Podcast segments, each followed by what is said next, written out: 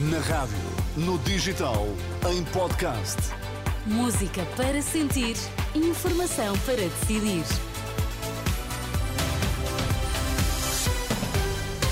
Notícias com o Vítor Mesquita para já os destaques. Boa tarde. Boa tarde. Montenegro diz que é um homem de andar na rua e que a AD vai ter uma grande vitória. Zelensky revela que morreram 31 mil soldados ucranianos desde o início da guerra com a Rússia.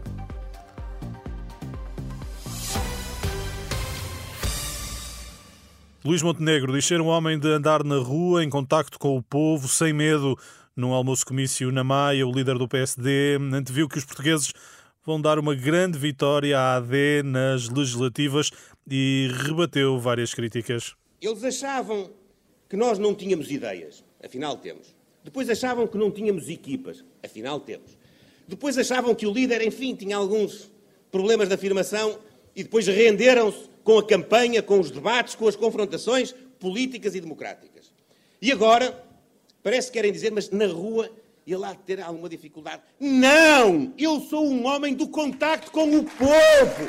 Eu sou um homem de andar na rua. Eu sou um homem de discutir um a um o sentido de voto de cada português. Eu não tenho medo de nada, não tenho medo de falar com os portugueses.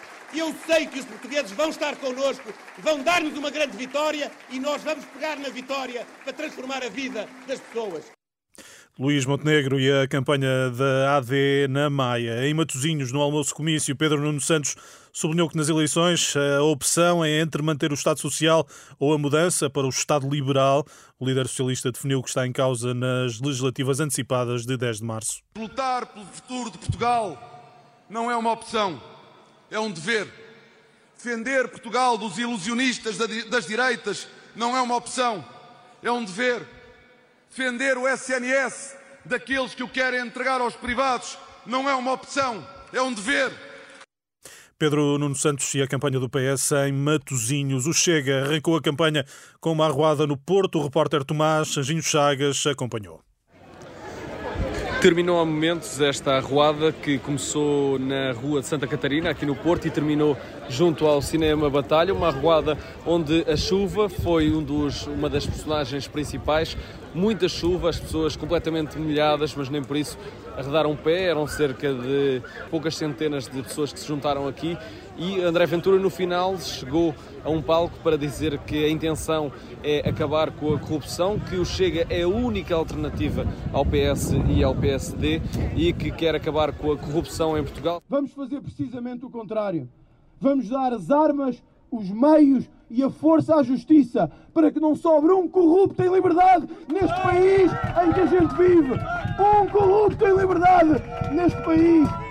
Nós vamos vencer as eleições do dia 10 de março e eu conto convosco para essa enorme vitória no dia 10. Viva o Chega e viva Portugal! São palavras de André Ventura que não esconde e volta a reiterar esse objetivo. O objetivo destas eleições é vencê-las.